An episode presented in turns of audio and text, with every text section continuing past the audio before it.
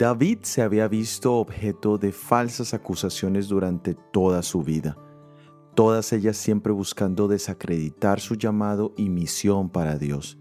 En la Biblia la expresión de respira en crueldad es mencionada en la conversión de Saulo en su camino a Damasco. Estas palabras ilustran el intenso celo de hacer daño a los hijos de Dios. El Mesías también sería objeto de las mismas acusaciones y crueldad. En el Evangelio de San Mateo capítulo 26 versículos 60 al 61 nos dice, y no lo hallaron, aunque muchos testigos falsos se presentaban, pero al fin vinieron dos testigos falsos que dijeron, este dijo, puedo derribar el templo de Dios y en tres días reedificarlo.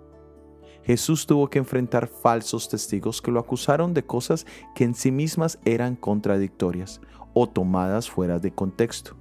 De acuerdo a la ley, se necesitaban dos testigos cuyas versiones de los hechos fueran valoradas por los jueces de una manera objetiva y así determinar si lo que se decía era cierto o no.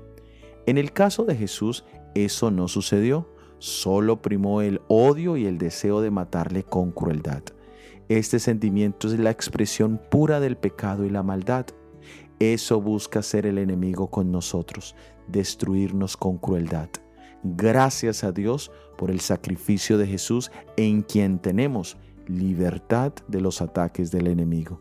Soy Óscar Oviedo y este es el devocional Jesús en 365 días.